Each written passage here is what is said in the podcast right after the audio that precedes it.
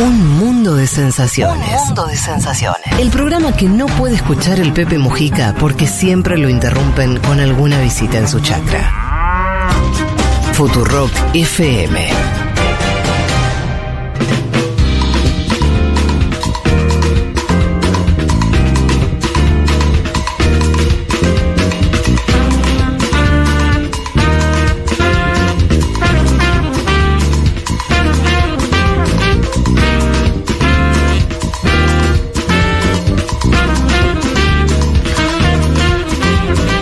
Eh, vamos a presentarlo. Él es Agustín Urbano, Urbano Lara, eh, sociólogo, eh, ecuatoriano, y al quien yo conocí en Buenos Aires porque también estudió en la UBA. Agustín, ¿cómo estás? Fede, ¿cómo andás? ¿Todo bien? Tanto tiempo. Qué gusto estar acá. Eh, además con Agustín compartimos un proyecto, pero hace 15 años, eh, que se llamó Noticias del Sur, que armamos un portal de noticias, vos Juanma lo, lo- Yo lo lo, habrás leía, lo leído. consumía mucho. Eh, 2006, 2007, hace muchos años. Eh, y todavía, no, no sé, bueno, pre-redes sociales, de hecho. Sí, sí. Y, y nosotros juntamos todas las noticias de América Latina en un Fue de portal. los pioneros de, la, de esa etapa, digamos. Sí. Y, y- y Agustín fue uno de los pilares de ese proyecto, así que, este, bueno, lo recordás, ¿no? ¿Lo recordás con cariño igual que yo? Sí, recuerdo, me fui por Noticias del Sur a cubrir el referéndum revocatorio de Evo Morales en Bolivia y tengo una bocha de experiencias. No, fue un lindo proyecto, lindo proyecto. Bueno, Agustín, eh, estás, este, bueno, vivís en, en- en Ecuador, en tu país. Había dos cosas que nosotros queríamos preguntarte. Una, obviamente, vinculada a, al- a lo electoral, la coyuntura que están eh, atravesando ahora, donde se da esta paradoja de que en algún punto el correísmo salió primero en la elección. Pero de cara a la segunda vuelta todos los ven complicado ese triunfo en el marco de todo lo que estuvo pasando en las últimas semanas. Pero después también quiero preguntarte por algo que, que es un debate muy importante en estos días en Argentina que tiene que ver con la dolarización y conocer de parte de un ecuatoriano que, que nos narre un poco esa experiencia. Si querés arranquemos por, por lo político y electoral, de cómo estás viendo la coyuntura eh, de tu país. A ver, eh, lo primero que tendría que, que dejar sentado o reseñar es que la estrategia con la que la Revolución Ciudadana entra a estas elecciones es contraria a la que aplicó el Frente de Todos en las pasadas elecciones, no estas, las anteriores, o la elección de Lula.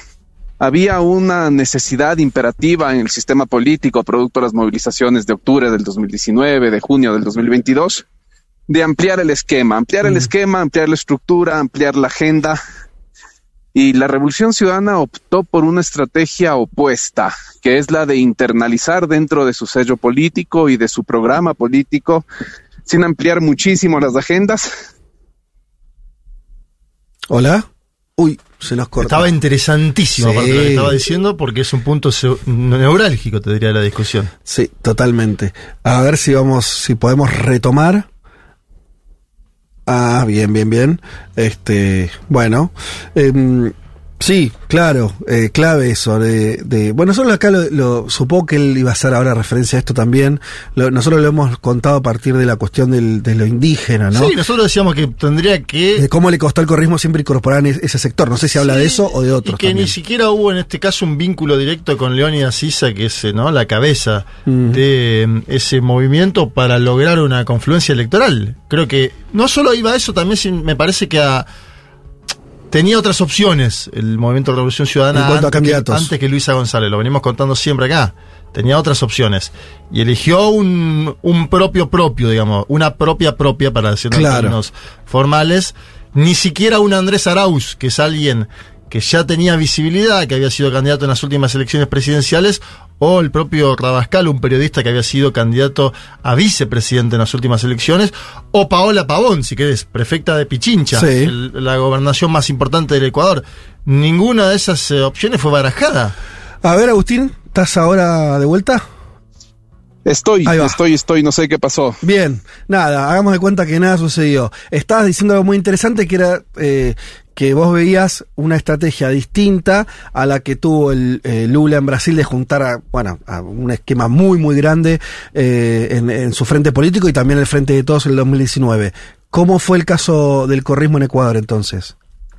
Bueno, el caso ecuatoriano fue una apuesta por hay un desgaste tan grande, no solo de la figura de Guillermo Lazo, no solo de su partido político, sino del modelo de acumulación y del proyecto político neoliberal. Mm. El desgaste es tan grande que podemos internalizar dentro de la revolución ciudadana la pluralidad de, de descontentos. Entonces, la estrategia ya se sí se veía insuficiente porque este país no es el mismo que Rafael dejó en el 2017, no es para nada el mismo. Y hoy en día es muy difícil pensar una opción de izquierda, una opción nacional popular o progresista, si es que la revolución ciudadana no establece por lo menos, no te digo una alianza, no te digo un maridaje, algo muy orgánico, un pacto de no agresión, unas medidas de confianza mutua con el movimiento indígena. Sin eso va a ser muy difícil no solo ganar elecciones, que por ahí se puede ganar, pero también sostener gobernabilidad. ¿Y por qué no lo hacen? ¿Cuál es la racionalidad de ah. esa decisión? Alguna debe haber. Sí, hay muchas. A ver, eh, durante el proyecto de la Revolución Ciudadana hubo un tema muy delicado entre la Revolución Ciudadana y los, y los pueblos de las nacionalidades indígenas, que es la ampliación de la frontera extractivista. Mm. Eh, Rafael Correa eh, tomó una decisión de ampliar agresivamente la frontera petrolera, la frontera minera, para poder utilizar esos recursos con una mayor participación estatal en beneficio del desarrollo nacional. Eso para los pueblos y nacionalidades era algo debatible, eh, eh, discutible y además hay un precepto constitucional que demanda la consulta previa frente a cualquier proyecto extractivista antes de que empiece a realizarse el proyecto y eso es algo que la Revolución Ciudadana no cumplió. Entonces ahí, ahí empezó a meterse una, una grieta importante entre las tendencias de izquierda de la Revolución Ciudadana y las tendencias de izquierda del movimiento indígena. Mm. Hay otras, pero la más importante, la que debería prestar atención la Revolución Ciudadana en este momento para poder tener un pacto de no agresión y confianza mutua con el movimiento indígena sería esta. Em, de hecho, y con esto cierro, con esto cierro, el decálogo de, de, las demandas de la CONAIE del movimiento indígena en junio del 2022 era el proyecto político de la revolución ciudadana más del derecho a la consulta previa. O sea, así de cerca están las fuerzas políticas en su proyecto político y así de también inmaduras en su inmaduras en su capacidad de acercarse y negociar puntos. Y cuando vos dices inmadura, al final te estás refiriendo a ciertas dificultades de, los liderazgos políticos, me entiendo yo. Sí, correcto. Y lo ves, del lado de Correa, esa, esa, esa inflexibilidad. Y también del lado de algunas élites del movimiento indígena, es de parte y parte. Sí creo que por estar en una situación de, de, de, de superioridad en términos de legitimidad social, de fuerza social, de capacidad electoral. Rafael Correa está en la posición de arriba y él debería ser el gesto más magnánimo. Pero sí, sí, sí, sí, hay una dificultad en ambos lados. Es algo que además nosotros vimos acá cuando le entrevistamos al expresidente, que, que tenía ahí un... Era como tocar una, una llaga. No, cuando le hablaba del movimiento indígena era, era muy refractario. No, y decía que lo estábamos idealizando mucho por no conocer las condiciones específicas del Ecuador, cuando la verdad que conocemos que es la CONAIE, seguimos que es el movimiento Pachacuti. Sí, y que, los indígenas no, tienen la fuerza que tienen en Bolivia, que pueden dominar el bloque político. Acá, pero vos, Agustín, también lo estás poniendo en esos términos, ¿no? Sería como un, vos te los imaginás como, como un socio no mayoritario necesariamente, pero un socio estructural Importante. Mm, eh, hay algo que a mí me rompe la cabeza que la Revolución Ciudadana no caiga en cuenta y es, tuvieron una imposibilidad de hacer un acuerdo político con los sectores de izquierda del movimiento indígena. Lenin Moreno y Guillermo Lazo no se demoraron ni dos semanas de encerrar pactos con el sector de la derecha del movimiento indígena. Mm. Le permitieron a la derecha, al movimiento indígena, gobernar el movimiento y nos fue como nos fue. Entonces, sí creo que hay que entender que sin un acuerdo con el movimiento indígena no hay gobernabilidad posible. ¿Cómo ves eh, lo que va a pasar ahora en la segunda vuelta? ¿Ves alguna chance que gane la candidata de Correa? Ya está medio jugado que, que hay una mayoría anti-Correa que, que, o anti-Revolución Ciudadana que, que se va a imponer. No, yo veo, a ver, yo veo buenos síntomas. Eh, hubo una crítica muy amplia de parte de ciertos sectores cercanos a la Revolución Ciudadana, muchas figuras que estamos satélites de la Revolución Ciudadana, de que estaban tratando de sustituir con marketing los déficits de política. y parece que la crítica fue escuchada porque han hecho cambios al interior de la campaña. Mm. Tú la mencionabas antes a Paola Pavón, ahora Paola Pavón se va a hacer cargo de todo el relacionamiento político de la campaña, lo cual es muy importante porque había unos déficits muy importantes de ahí.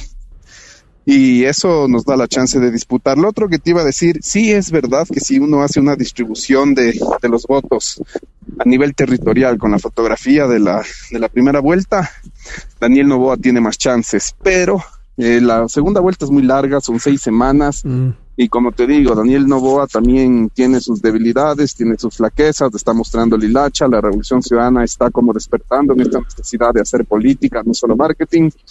Y se puede instaurar una nueva correlación de fuerzas que en la segunda vuelta haga que la distribución de votos sea más favorable para Luisa. Veamos, yo estoy más optimista que varios colegas. Veamos. Bien. Eh, eh, ahora abro a los chicos, pero quiero hacerte esta pregunta para mí central y era parte de lo que queríamos conversar. En las últimas semanas empezaron los medios a buscar eh, ecuatorianos que cuenten de primera mano la experiencia de la dolarización, porque seguramente lo sabes, porque seguís la política argentina, eh, que quien ganó por muy poquito, pero salió primero en, las primarias, es Javier Milei, que promueve la dolarización del país. Un, proyecto que también tuvo antecedentes históricos acá, pero obviamente el país, yo decía, el país más grande, por ahí me, no sé si me falta alguien, alguno, pero más relevante, que se dolarizó efectivamente fue Ecuador. Eh, un país que además tiene vínculos, algunas lo hemos hablado, Agustín, hace muchos años, vínculos con Argentina culturales importantes, ¿no? El que se vayan todos fue calcado en un lugar y en otro, el tipo de movilización social, obviamente son países muy distintos, pero hay, hay, algún, algún, link y, y, quien dolarizó o quien ayudó a dolarizar fue nada más y nada menos que Domingo Cavallo, ¿no? También eh, allá como asesor, entiendo. Bien, ¿qué es lo primero que vos le dirías a un argentino que está frente a eh, la propuesta de dolarizar eh, nuestro país? A ver, tres cosas, dos como experiencia ciudadana y una ya como modelo de desarrollo. Mm. Las dos que les digo sí, efectivamente es una medida de shock que les va a ayudar a, cuidar el valor de la moneda, el poder adquisitivo en el cortísimo plazo, sí. No es la única, es la más drástica, no es necesariamente la mejor. Pero, pero sí, yo estuve justo haciendo entrevistas en Ingeniero Budge en febrero de este año y la dolarización era un tema muy significativo para gente en, que viven en sectores urbanos marginales destituidos con desigualdades insultantes, la dolarización lo ven como un, no sé, es un, claro. un salvavidas.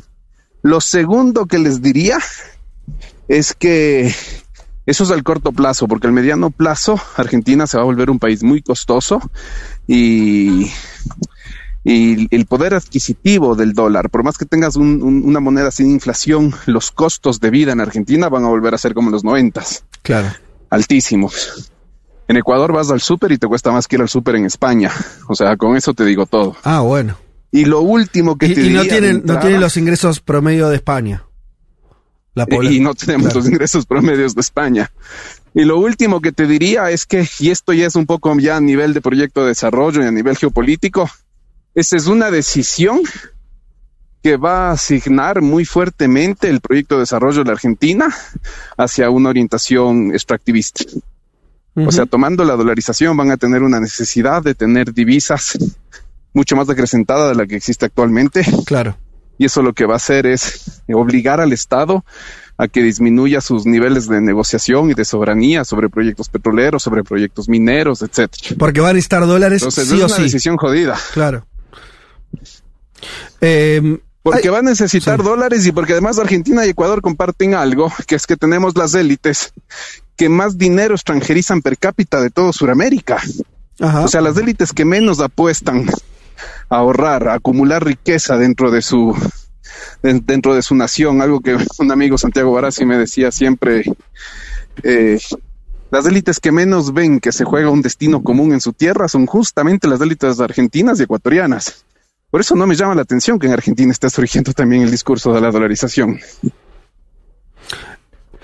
¿Qué tal, Agustín? Acá Juan Elman te saluda. Un poco en, esa línea, eh, ¿hay alguna lección en términos de lo que puede significar eh, la dolarización como atractivo para eh, grupos de crimen organizado, para el narcotráfico concretamente? Eh, todos, todos, pero todos. La dolarización les permite mucho más fácil a las, a las estructuras de crimen organizado blanquear sus rentas, su participación en rentas criminales. La dolarización te permite meterlas en el sistema legal de manera mucho más fácil, porque tienes un primer filtro cambiario que no tienes que, Claro. que no tienes que, que pasar. Entonces sí, de hecho en Ecuador hay algo que es muy llamativo, pero desde el 2018 con el gobierno de Lenín Moreno se hicieron una serie de reformas que permitieron al sector financiero captar las rentas del narcotráfico en el sistema financiero, blanqueo de capitales, un poco parecido a lo que Macri hizo, ni bien llegó al gobierno. Y lo curioso es que por primera vez, por primera vez el, el Banco Central empieza a tener saldo positivo en las bóvedas, dinero en físico, contable, y eso es porque el sistema está captando dinero de economías ilegales. O sea, el Banco Central de Ecuador tiene más dólares ahora que antes porque hay una circulación. Solo en físico, solo el dinero en efectivo, Sí. solo el dinero en efectivo, nada más. Claro. Y ese circuito, como para entenderlo mejor, ¿cómo sería? Es que un, eh, eh, una, una banda o un este, este sector narcotraficante lo que hace ingresa dólares a Ecuador para que se laven allí. Ingresos que pueden generar en Claro, otro por lugar. ejemplo, yo tengo, yo tengo dinero de, de venta de cocaína, por ejemplo, y necesito blanquear ese dinero. Eh, lo primero que puedo hacer para blanquear ese dinero es irme a una mina, hay minería ilegal, siempre al lado de la minería legal hay minería ilegal. Compro oro, con ese oro que compré ya blanqueé mi dinero, después voy y vendo ese oro en el sistema formal. Ok. Al rato de ingresar eso en el sistema financiero, digo que el dinero viene de tal oro que vendí Sí. y se acabó. Y ya está.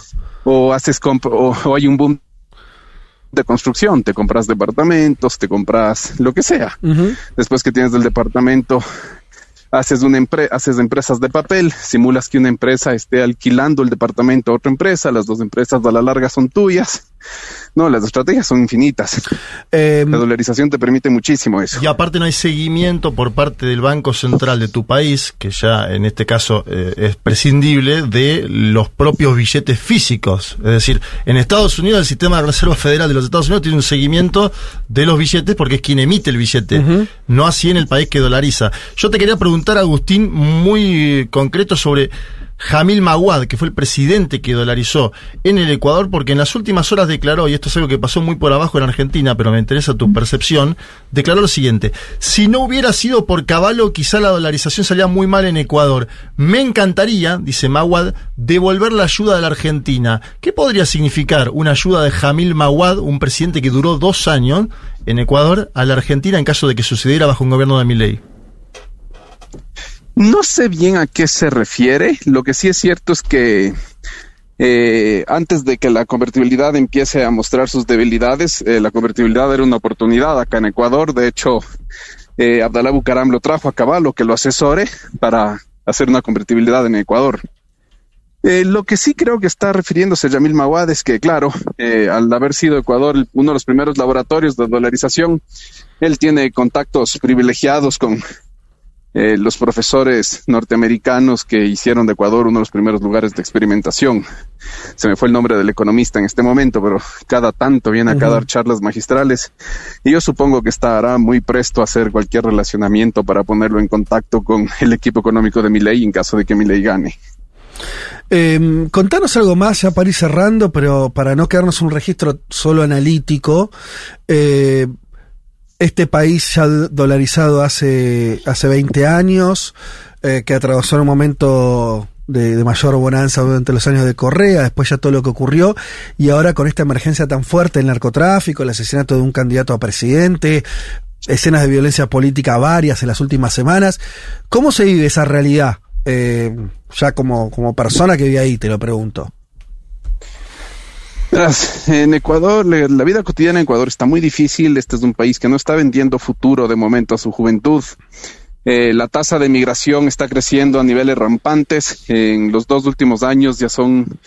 eh, estamos ya sobrepasando en los dos últimos años las 200 mil personas que emigraron, principalmente a Estados Unidos. Eso quiere decir que ya tenemos 200 mil familias rotas. Lo otro que te podría decir es que la dolarización en una época en la que tú tienes eh, buenos términos de intercambio con el mundo relativos, porque los, los commodities se, se, se valorizan, Mm. puede sobrevivir, pero en los tiempos de normalidad se vuelve muy difícil que la dolarización se sostenga y las estrategias que tienen el Banco Mundial, el FMI para sostener la dolarización es depreciar muchísimo, muchísimo la fuerza de trabajo, porque estamos en un... eh, O sea, salari- salarios bajos, relación Salarios bajos. pero muchísimo. Exactamente, pero salarios bajísimos, porque es la única forma que tenés de controlar que la gente de Ecuador no importe mucho, no esté consumiendo muchos productos, bienes y servicios importados y la balanza comercial se sostenga estable. Entonces, eso es lo que están tratando de hacer en Ecuador hace muchísimo tiempo, deprimir la fuerza de trabajo, tener salarios pero bajísimos. Y, y- y ustedes además pasaron a importar más de lo que importaban. Ecuador nunca tuvo una industria fuerte, a diferencia de Argentina, ¿no? Pero hubo también un cambio ahí eh, en cuanto a la, a la producción local. hubo un cambio durísimo y las industrias incipientes que habían tuvieron que cerrar y eso, y además, como no teníamos industrialización, no nos pudimos volcar tan fácil hacia el sector de servicios, tuvimos Mm. que volcarnos hacia el sector primario de la economía nuevamente. O sea, más Turismo, minas, claro. petróleos, banano. Eh, Agustín, bueno, nada, interesantísima la charla, daría para más. ¿Tenés pensado venir para visitar eh, Argentina dentro de poquito? Me dijiste que estabas, nos contaste que estabas haciendo una investigación el año pasado. ¿Cómo, cómo viene? eh, Sí, tengo una, tengo una etnografía sobre despacificación de la vida cotidiana en el conurbano bonaerense. La pregunta es, siempre decimos que la violencia surge de contextos insultantes de desigualdad. Bueno, ¿qué más tiene que haber? Entonces, algún rato cuando ya lance el, el, la te- el- libro, me gustaría estar por allá de nuevo.